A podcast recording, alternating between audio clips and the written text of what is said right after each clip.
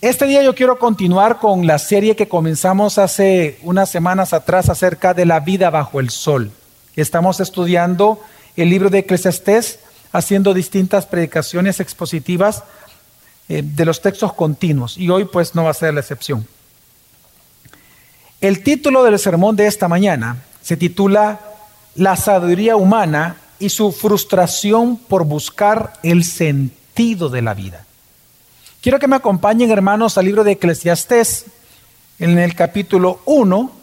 La semana pasada llegamos hasta el versículo 11 y para iniciar yo quiero leer versículo 12, 13 y luego saltar al 17, 18. Dice la palabra del Señor de la siguiente manera. Yo el predicador he sido rey sobre Israel en Jerusalén y apliqué mi corazón a buscar e investigar con sabiduría todo lo que se ha hecho bajo el cielo. Tarea dolorosa dada por Dios a los hijos de los hombres para ser afligidos con ella. Y apliqué mi corazón, versículo 17, a conocer la sabiduría y a conocer la locura y la insensatez. Me di cuenta de que eso también es correr tras el viento, porque en la mucha sabiduría hay mucha angustia y quien aumenta el conocimiento aumenta el dolor. Hay una novela de ciencia ficción que fue famosa a final de los 70, que incluso se hizo una película de ella, que se titula La Guía del Viajero Galáctico, escrita por Douglas Adams. Obviamente el título se, se hizo en inglés, pero en español, cuando se hizo la película, se le dio este nombre en español, en donde él escribe acerca de que la humanidad, de que los seres que él crea en esta novela, crearon ellos una supercomputadora llamada pensamiento profundo para que ella pudiera responder a la pregunta más importante, a la pregunta sobre el sentido de la vida, del universo y de todo lo demás. Vinieron ellos y le hicieron esta pregunta a la supercomputadora y ella dijo que necesitaba, para dar esa respuesta a esa pregunta, siete y medio millones de años. Bien, bien entonces, y esta, esta comunidad de seres le otorgan esa cantidad de años. Pasan los siete millones y medio de años, regresa esta comunidad de seres y le dicen, pensamiento profundo, tiene la respuesta a la pregunta, ¿cuál es el sentido de la vida, del universo y de todo lo demás? Y la supercomputadora dice, sí tengo la respuesta. La respuesta es 42. Y todo, y un gran silencio, porque todo el mundo estaba contento que por fin, después de tantos años, dar la respuesta, que por cierto, una persona le gritó, siete años, siete millones y medio de años solo para decirnos 42. Sí le dice. Es, la respuesta más simple es ese, 42. En el texto que vamos a analizar nosotros y vamos a estudiar hoy en esta mañana, Salomón no le va a preguntar a pensamiento profundo, a la supercomputadora, pero sí a algo similar a eso. Salomón va a ocupar la sabiduría humana para tratar de encontrar el sentido de la vida del universo y de todo lo demás cuanto existe bajo el sol. Y vamos a ver en el texto de esta mañana que su conclusión será que esa tarea es infructuosa y que esa tarea trae frustración al ser humano. Tratar de encontrarle sentido, una explicación, por ejemplo, bajo la sabiduría humana al sufrimiento. ¿Por qué la muerte? ¿Para qué el matrimonio? ¿Por qué casarse? ¿Por qué no quedarse soltero? ¿Qué tiene malo la soltería? ¿Qué tiene malo casarse? ¿Para qué tener hijos? ¿Por qué el trabajo? ¿Por qué no puedo dejar de trabajar? ¿Por qué las enfermedades? ¿Por qué el cáncer? ¿Para qué la vida? Salomón va a buscar en la sabiduría humana respuesta a todas estas preguntas. Y él va a concluir diciendo que tan solo intentar buscar respuestas a esas preguntas es vanidad un correr tras el viento. Ahora, El texto que, vamos a analizar realmente es, un, es parte de un texto mucho más largo y quiero ser honesto y explicarlo, explicar el contexto de qué estamos viendo. Cuando usted toma su Biblia, del versículo 12 de este capítulo 1 hasta el versículo 26 del capítulo 2, todo ese texto enorme es un solo es un solo, en donde lo que hace Salomón es precisamente buscar el sentido de la vida bajo el sol a través de cuatro cosas. De la sabiduría, que es del 12 al 18, a través del placer desenfrenado, que es capítulo 2, versículo 1 al 3, a través del trabajo de la obra, versículo 4 al 6 del capítulo 2 siempre, y a través de la riqueza, que es del versículo 7 al 10. Y sus conclusiones van a ser dos. En primer lugar, él va a decir que la sabiduría, la locura, es decir, la vida loca realmente, y la acumulación de bienes es vanidad. Capítulo 2 del 11 al 23. Y la segunda conclusión es que entonces lo mejor que puede hacer el hombre bajo el sol en este mundo tan duro es gozar del fruto de su trabajo, no de su trabajo, del fruto de su trabajo, que es comer y beber, porque eso es un regalo de Dios para la humanidad. Todo eso, obviamente, es un sermón, es un discurso completo. Pero hay tanta riqueza en lo que él enseña por partes que así voy a predicarlo eh, en lo que resta de los siguientes fines de semana. Vamos a predicar un sermón por cada uno de estos cuatro aspectos que él ocupa para darle respuesta o encontrar sentido a la vida. Por eso es que el día de hoy, eh, mi objetivo realmente en el sermón de este día es tratar de convencerte de que buscar el sentido de la vida y de todo cuanto existe por medio de la sabiduría humana solo te va a traer frustración. Por dos razones principalmente que vemos en el texto. La primera de ellas porque la sabiduría humana, por más sabio que seas, eso no te ayuda a entender las cosas, ni siquiera a cambiar la realidad, tus circunstancias externas. Y en segundo lugar, porque esa misma sabiduría tampoco te ayuda a entender ni a cambiar tu corazón pecaminoso. Así que acompáñenme, hermanos, a la primera, al primer gran punto, y es que la sabiduría humana no puede entender ni cambiar la realidad. Y esto lo digo porque cuando vemos nosotros cómo inicia el predicador, nos damos cuenta de que Salomón, lo que él está diciendo y lo que nos va a enseñar es que él va a tratar de entender con sabiduría humana el sentido de todas las cosas que suceden en este mundo. Piense cualquier suceso, terremoto, el COVID, pandemia, enfermedades, cáncer de mama, Alzheimer, la muerte misma, el trabajo. ¿Por qué vivir hasta 80 años? ¿Por qué no vivimos hasta 300 años como antes? El tratar de encontrar sentido a las cosas, ¿por qué la ropa? ¿Por qué el trabajar? ¿Por qué el dinero? ¿Para qué la ciencia? El porqué de las artes. Es decir, piensa en cualquier suceso sobre la faz de la tierra, es decir, bajo el sol. Y Salomón va a tratar de ocupar la sabiduría humana para darle sentido y entender el sentido de todas estas cosas, pero él nos va a mostrar de que eso es una tarea dolorosa, infructuosa y que hace infeliz al ser humano. ¿Dónde está eso? Del versículo 12 al 13 dice así. Yo el predicador he sido rey sobre Israel en Jerusalén. Aquí está mencionando ya la figura de Salomón. Y apliqué mi corazón a buscar y a investigar con sabiduría todo lo que se ha hecho bajo el cielo. Ahí está hablando tanto de la creación como de lo que el ser humano hace.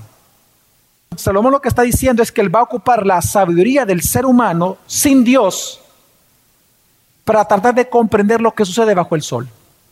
Ojo, cuando aquí habla de sabiduría, no piensa en la sabiduría que Dios da. Está hablando de la sabiduría bajo el sol. La sabiduría de este mundo, es decir, hermanos, la sabiduría secular. Lo que él está diciendo es que intencionalmente Salomón va a ocupar la sabiduría secular y va a tomar lo mejor de lo que ésta produce llámele ciencia, religiones, filosofía, política, economía. Él va a tomar lo mejor que la mente humana produzca para ver cómo la mente humana da respuestas a las circunstancias, a los sucesos y a la vida misma. Pero la conclusión a la cual él llega la, leemos ahí mismo. Al final del versículo 13 dice, ¿cuál es su conclusión a esto? Tarea dolorosa dada por Dios a los hijos de los hombres para ser afligidos con ella. Esta palabra tarea dolorosa, la palabra dolor, aquí significa maligno, malvado, malignidad, maldad. La conclusión de él es que tratar de buscar el sentido de la vida y de todo cuanto existe a través de la sabiduría humana, hermanos, es una tarea mala para el hombre, malvada, maligna. ¿Por qué? Porque solo le va a traer dolor y angustia. La pregunta es ¿por qué? Y él entonces él va a dar dos razones por las cuales es una tarea malvada y fatigosa para el ser humano buscar sentido a su propia vida solo bajo su propio criterio. Número uno, versículo 14, porque la sabiduría humana no puede dar explicación a todo lo que sucede en este mundo. Él dice, he visto todas las obras que se han hecho bajo el sol y aquí todo es vanidad y correr tras el viento. ¿Por qué él dice que todo es frustración o frustrante para el ser humano. Recordemos, hermanos, que cuando Dios creó todas las cosas, Él las creó buena en gran manera. Pero después de la caída, inmediatamente el hombre cae en el mundo, el mundo mismo comienza a producir cardos y espinas. Comienzan a surgir los desiertos, a morir las plantas. La muerte entra al mundo, recuerde. El mundo fue sujeto a vanidad. Comienza a, a a crecer los desiertos. Por eso, de hecho, en el mundo hasta el día de hoy, los desiertos no decrecen, crecen ciertos metros cada año. Porque desde que entró el pecado al mundo, la tierra comenzó a producir espinos, cardos, surgieron, comenzaron a surgir después de la caída los huracanes, los maremotos, los terremotos. Comenzó a surgir las enfermedades, el cáncer, el Alzheimer. Y con todo esto,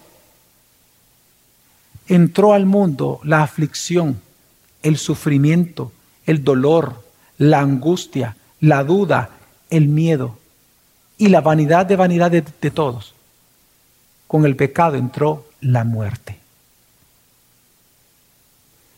Y es precisamente todo este sufrimiento que entró al mundo a causa del pecado fue lo que generó preguntas en nosotros los seres humanos. Preguntas válidas. ¿Qué sentido tiene vivir si al final morimos? Por lo tanto, ¿qué sentido tiene mi vida? Nacer para sufrir. ¿Qué es eso? ¿Por qué la vida? ¿Por qué el sufrimiento? ¿Hasta cuándo va a durar esta enfermedad? ¿Por qué me dio el cáncer? ¿Por qué mi mamá murió? ¿Por qué mis hijos? ¿Por qué mi esposo? ¿Por qué mi esposa? ¿Por qué el sufrimiento? ¿Por qué el dolor? ¿Por qué no encuentro trabajo? ¿Hasta cuándo voy a estar sin trabajo? Y así sucesivamente, cuando usted ve el sufrimiento en todo el mundo, las preguntas que hace el ser humano son preguntas existenciales y son preguntas válidas. ¿Qué hago con mi vida? ¿Para qué es la vida? ¿Hasta cuándo tenemos que vivir así? Y por lo tanto, lo que está mostrando Salomón es que la sabiduría de este mundo, hasta el día de hoy, hermanos, no ha dado respuesta a estas preguntas porque no puede. En palabras del poeta modernista Ezra Pound, él dijo, toda mi vida creí que sabía algo, pero entonces llegó un día extraño que me di cuenta de que no sabía nada. Sí, no sabía nada, y así las palabras se volvieron vacías de significado. Él era un poeta. Es decir, que las palabras, sus poemas, su trabajo, su vida, su, su ocupación, su vocación, ya no tenía sentido para él.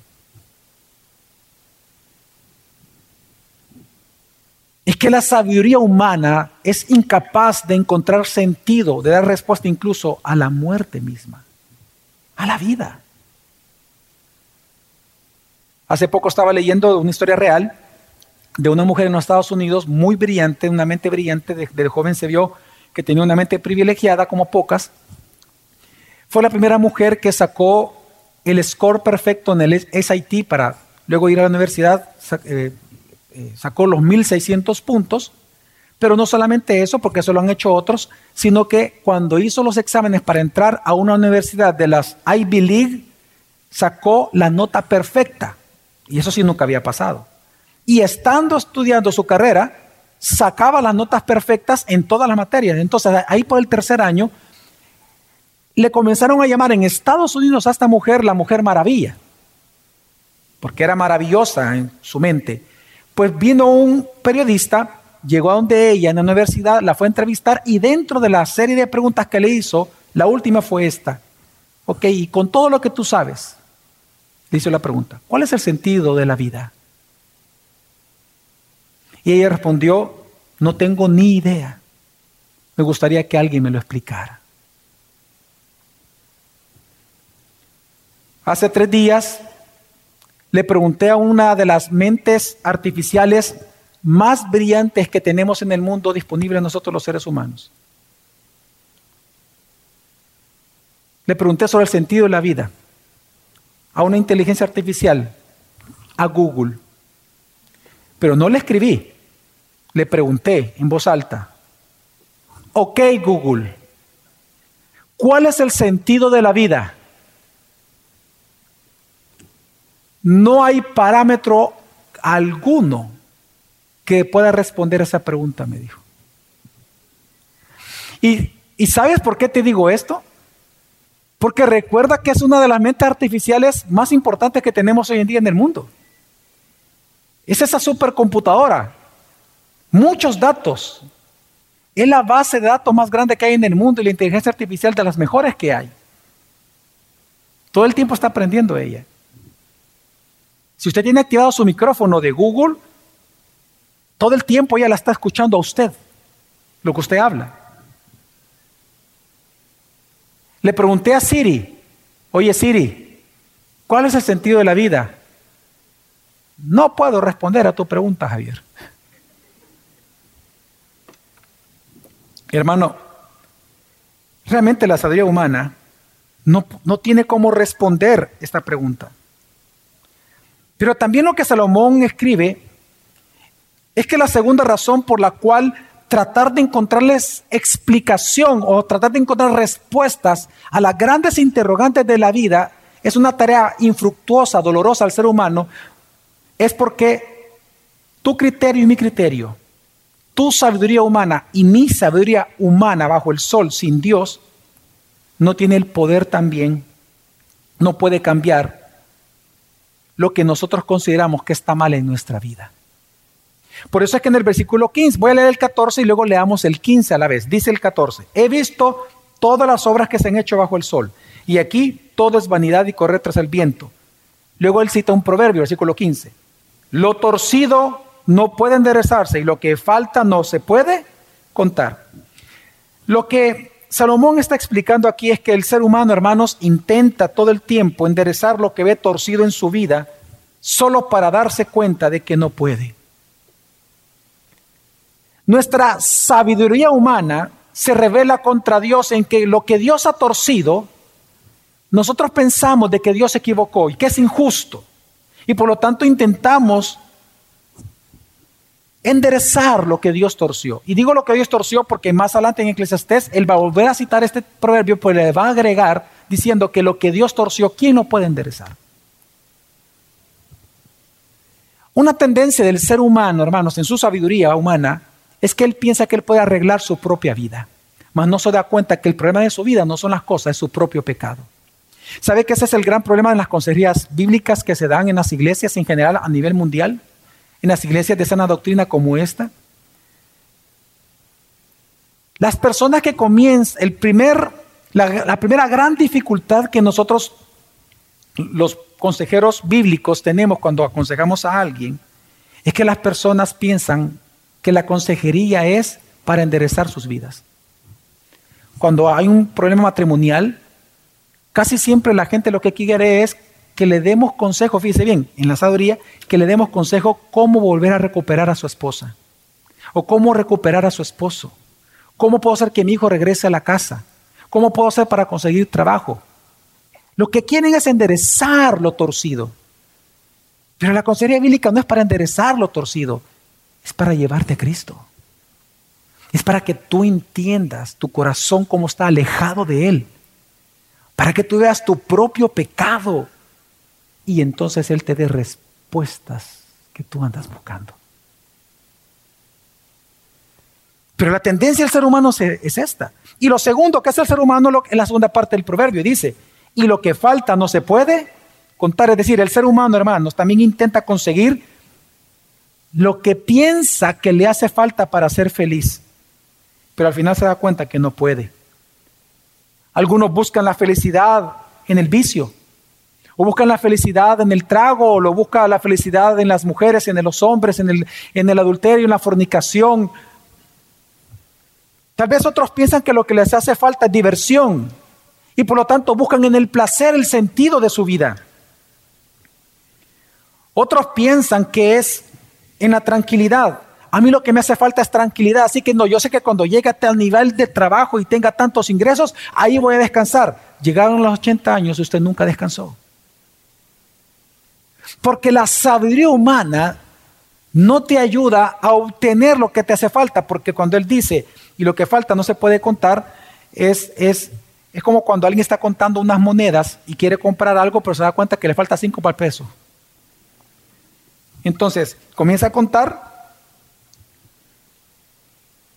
y usted dice, me falta cinco, diez. dice, la sabiduría humana es tan incapaz que no solamente no te permite analizar qué es lo que te hace falta correctamente, sino que también no te puede decir cuánto de eso te falta. Lo que está enseñando aquí la Biblia es que la sabiduría humana es tan terrible y tan diabólica, porque es animal terrenal y diabólica, que se opone a Dios. Y el juicio que tú haces de tu propia circunstancia es, Dios está equivocado. Si yo tuviera lo que Él me ha quitado, o si yo tuviera lo que Él no me ha querido dar, yo fuera feliz. Entonces el ser humano activa la maquinaria para obtener todo eso. Y al final lo único que obtiene es frustración porque no obtiene nada.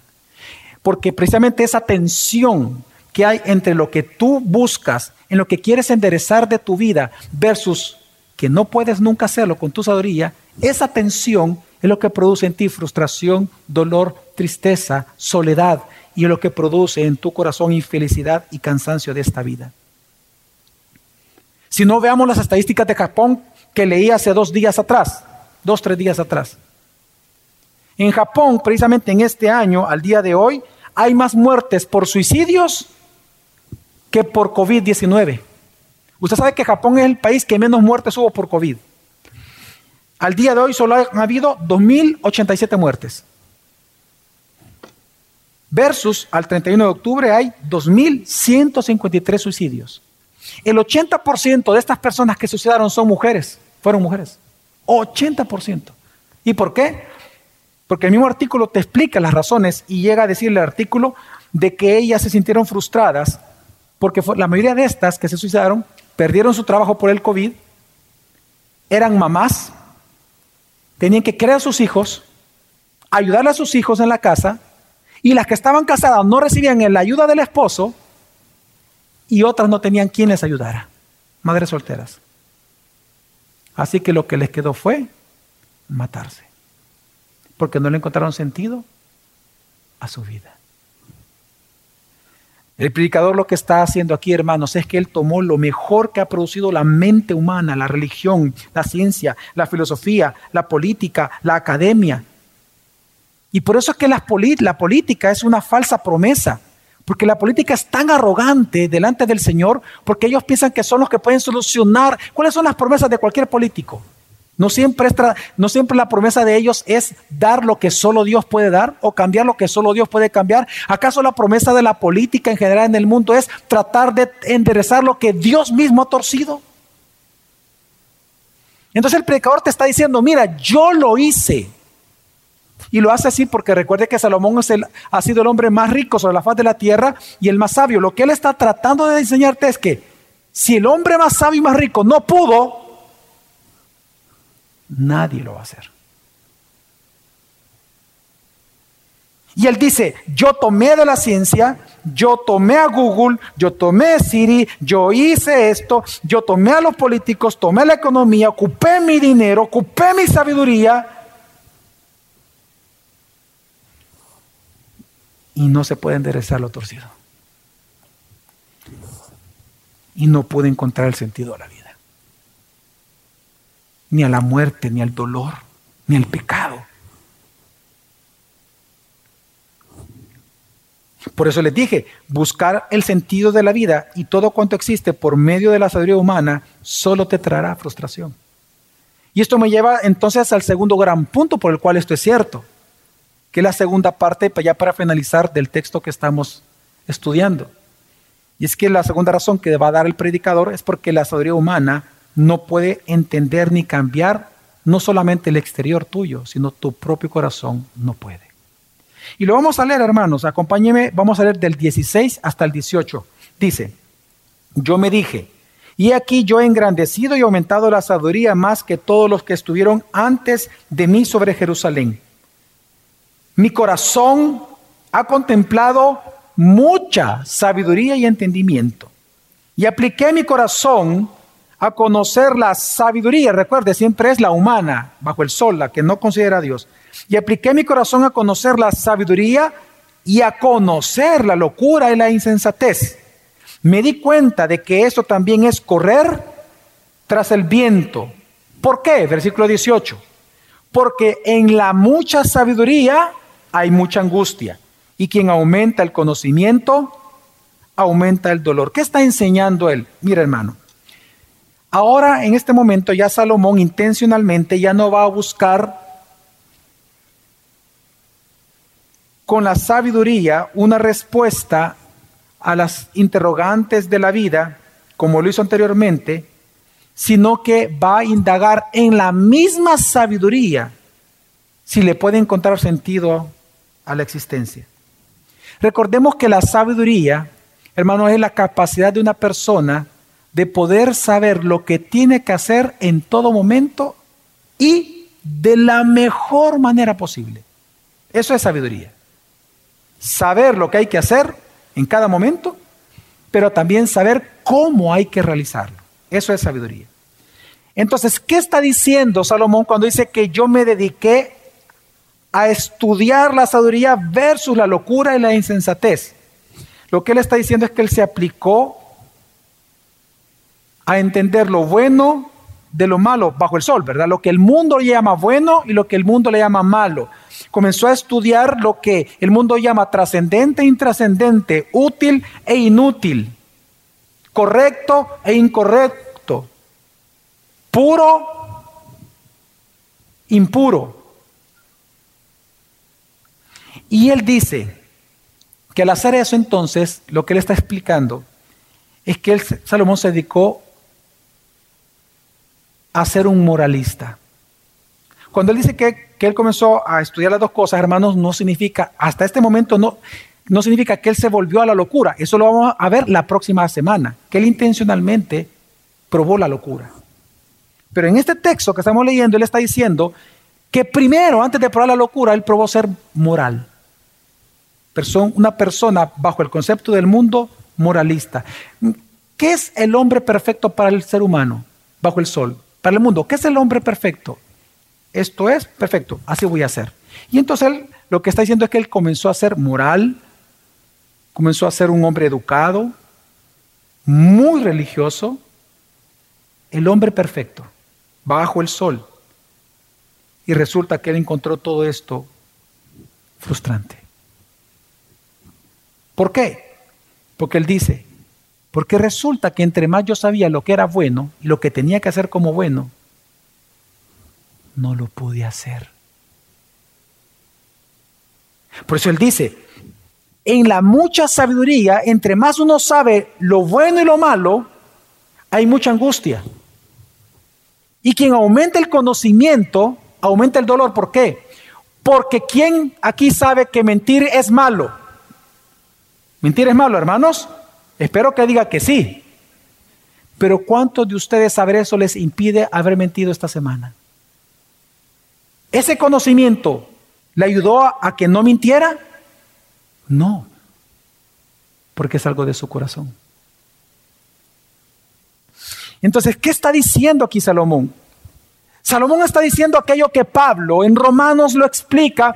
Pablo también tomando la figura de un hombre inconverso, de un hombre bajo el sol, en donde Pablo llega a decir, Romanos 7:15, no entiendo lo que me pasa, es decir, no encuentra sentido a su vida, no entiendo lo que me pasa, pues no hago lo que quiero, sino lo que aborrezco, eso hago.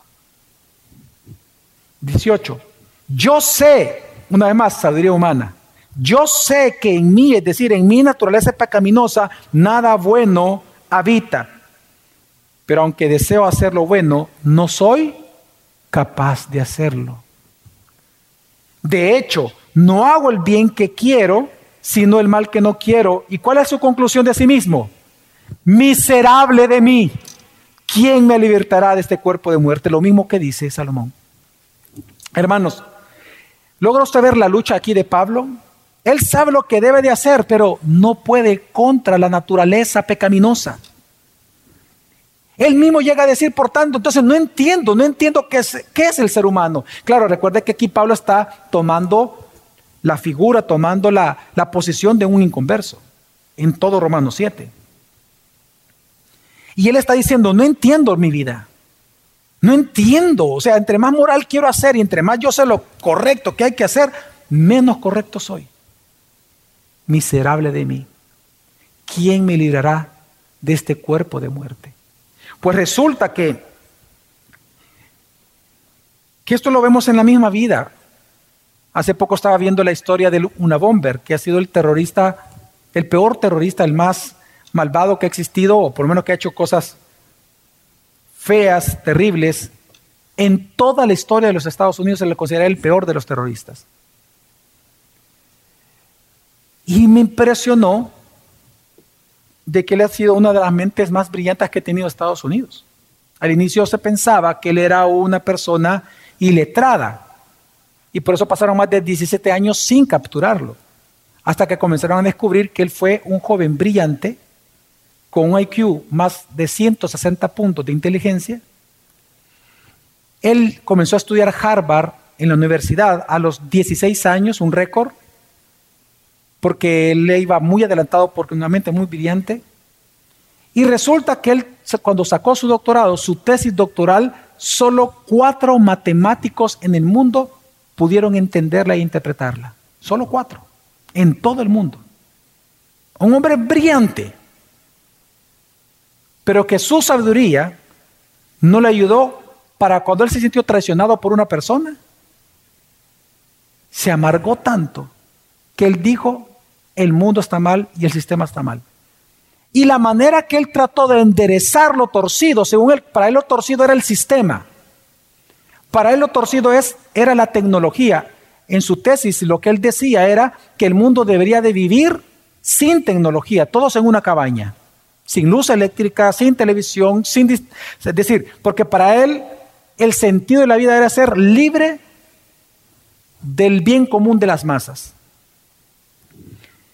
Entonces, la manera en que él trató de enderezar lo torcido es poner bombas.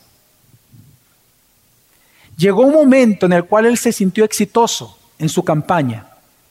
Pero el día que él se sintió exitoso, llegó a la cima, lo que le dije la semana pasada, y se preguntó, ¿y ahora qué? Entonces él tomó una carta que se le escribió a su hermano. Y él, mal de sí mismo, le dice, he logrado lo que quería. Pero yo no sé quién soy, le dijo. Y le llegó a decir esto, similar a Romanos y similar a Eclesiastés. Le llegó a decir a su hermano, yo ya no quiero vivir así. Yo he hecho cosas malas, moralidad. Quiero volver a comenzar. Quiero un nuevo comenzar, pero no sé cómo.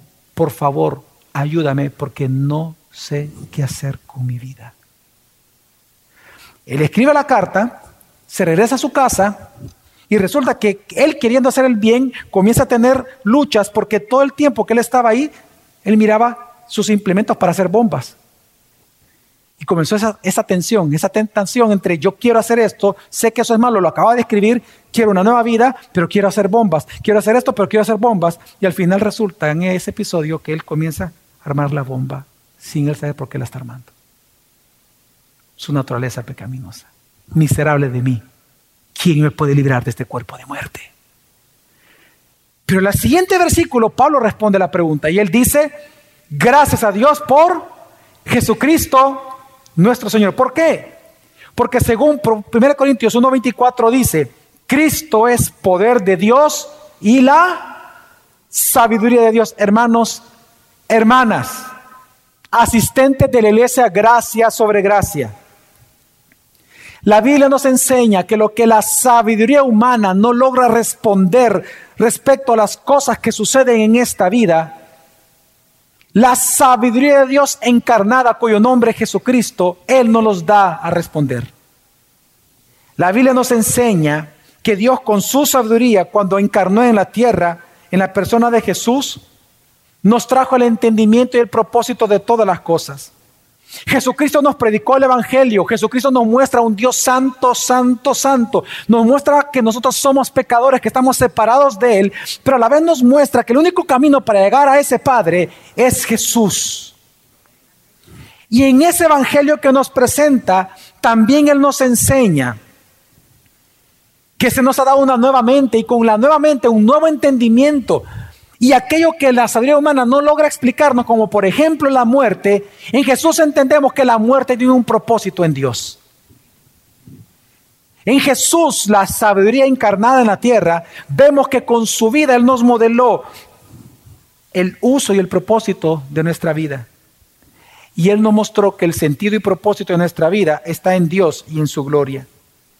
Así Jesús en su vida no nos enseñó que la misión del hombre es enderezar lo torcido o contar lo que nos hace falta, sino Jesús nos enseñó con su propia vida que parte del sentido de la vida es encontrar contentamiento sin importar nuestras circunstancias.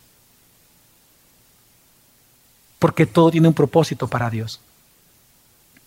Como Colosenses 1, 16, 17 dice, todo ha sido creado por medio de Él, de Cristo, y para Cristo. ¿Y porque eso es así? Dice el versículo 17. Y en Él todas las cosas permanecen. La palabra permanecer, como ya les he dicho, significa subsistir. Todo es reunido, combinar, tomar su lugar, ordenarse. Es decir, todo lo que Jesús ha creado, su vida, mi vida, sus hijos, mis hijos, su esposa, mi esposa, su esposo, el trabajo, la vida, la muerte Todas las cosas que hay en este mundo fueron creadas por Cristo y para Cristo. ¿Qué significa? Que por lo tanto, el único lugar o única persona donde usted puede encontrar respuestas a las interrogantes más difíciles de las cosas que usted ve en esta vida, las va a encontrar en Jesucristo. Jesucristo es el único que le va a ayudar a usted a comprender que el sufrimiento humano es un instrumento de santificación en las manos de Dios. Jesucristo es el único que le va a explicar a usted que los juicios de Dios, la disciplina de Dios sobre usted, es parte de la bondad de Dios por usted. Jesucristo es el único que le va a ayudar a usted a comprender que hay esperanza después de la muerte. Y solo en Jesucristo usted va a comprender que su matrimonio es un privilegio, es un regalo de Dios y es parte de su gozo. Gózate con la mujer de tu juventud. Es en Jesucristo que usted va a comprender que la vejez, a diferencia de la sabiduría humana, que dice que la vejez es una maldición, es la peor etapa de tu vida, en la Biblia te va a enseñar que la vejez, el propósito de la vejez es que tú te desamores de este mundo y anheles más estar en la presencia de Cristo y que en base a tu experiencia vivida ministres a los más jóvenes a que admiren la obra de Dios en tu propia vida. Pero eso es solo en Cristo. La sabiduría humana te dice otras cosas. Y quiero darte un ejemplo. ¿Se acuerdan ustedes el caso de un hombre ciego? Al que Jesús le preguntaron, mira, ¿y por qué él está ciego? ¿Se acuerdan ustedes, hermanos? ¿Cuántos se acuerdan de ese pasaje de la Biblia? A Jesús le preguntaron, mira, ¿y este por qué está ciego? Le preguntan los discípulos. Veamos lo siguiente, sabiduría humana. ¿Qué respondería la ciencia? ¿Qué respondería? No, lo que aquí pasa es que tal vez la mácula le pasó aquí, no tiene que, no sé, un tumor o en el cerebro y por una explicación médica. ¿Qué respondería o qué respondió la religión? Ah, no. O pecó este o sus padres. Es una maldición. ¿Qué respondió la sabiduría encarnada? No, ni lo uno ni lo otro. Eso que tú llamas ceguera, no te das cuenta que es para la gloria de Dios. Y lo sanó. En Jesús todo toma sentido. El Evangelio nos da explicación de todas las cosas. Por eso es que, y con esto concluyo un versículo bien interesante. 1 Corintios 1, 18 y 19 dice, porque la palabra de la cruz es necedad para los que se pierden, el Evangelio. Pero para nosotros el Evangelio, los salvos, es que el Evangelio. Ahora, ¿por qué le llama poder de Dios? Porque si lo dejamos hasta ahí, podemos malinterpretar el texto. ¿Por qué dice que el Evangelio es poder? La pregunta es, ¿en qué nos ayuda? Al llamarlo poder es porque en algo nos ayuda. ¿En qué nos ayuda? Versículo 19. Porque está escrito, destruiré la sabiduría de los sabios de este mundo. Lo que está diciendo la escritura es que la manera en que el ser sabios en nuestra propia opinión se ha destruido, toda esa cosmovisión mundana que tenemos, con la cual crecimos, Dios ocupa el Evangelio. Si el mundo te dice que ser mamá es una desgracia y que si quedas embarazada debes de abortar y que ahora casarte es truncar tus sueños porque según el mundo el éxito es que tú hagas lo que a ti se te dé la gana como mujer, Jesús viene y te dice, la mujer se salva creando hijos. Ahora, voy a explicar ese texto porque algunos dicen, eso es feminista, eso es feminista, lo que perdón, eso es machista, pastor. Lo voy a explicar. Y lo menciono con toda intención en este texto porque es hermoso entenderlo. Mujeres, escuchen esto. Y para aquellos que están aquí que no estuvieron en otros servicios, saben que no he dicho esto en otros servicios. Cuando Pablo dice esta frase que para algunas mujeres les asusta, en el versículo anterior él dice, que por causa de la mujer el hombre cayó, porque la mujer le hizo partícipe del engaño al marido. Entonces a la mujer le quedó ese estigma. ¿Cuál estigma? De que ella es desobediente a la voz de Dios, que ella es rebelde a los mandamientos de Dios. Entonces Pablo dice, la mujer se va a salvar de ese estigma, la mujer va a demostrar lo santa que es la redención en ella,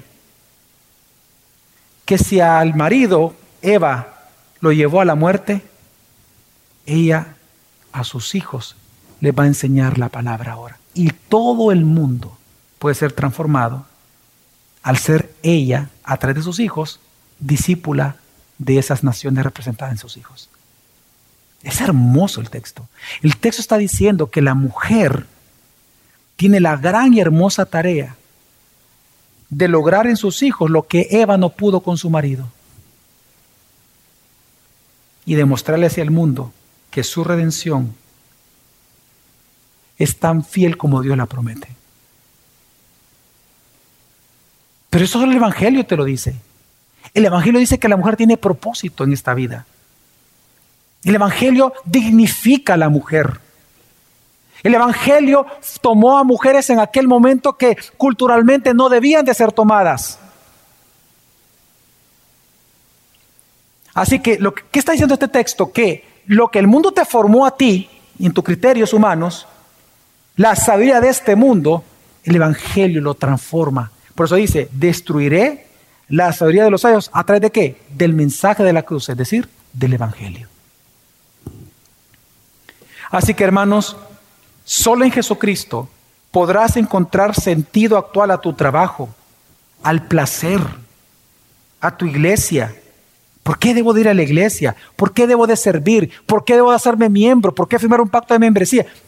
Tú le vas a encontrar sentido a todo solamente en Jesucristo, porque de Él, por Él y para Él fueron hechas las cosas. Por lo tanto, si tú quieres encontrar sentido a tu vida, a tu matrimonio, a tu propia vida, si tú, si tú te identificas en decir miserable de mí porque lo que quiero no puedo, entonces ven a Cristo.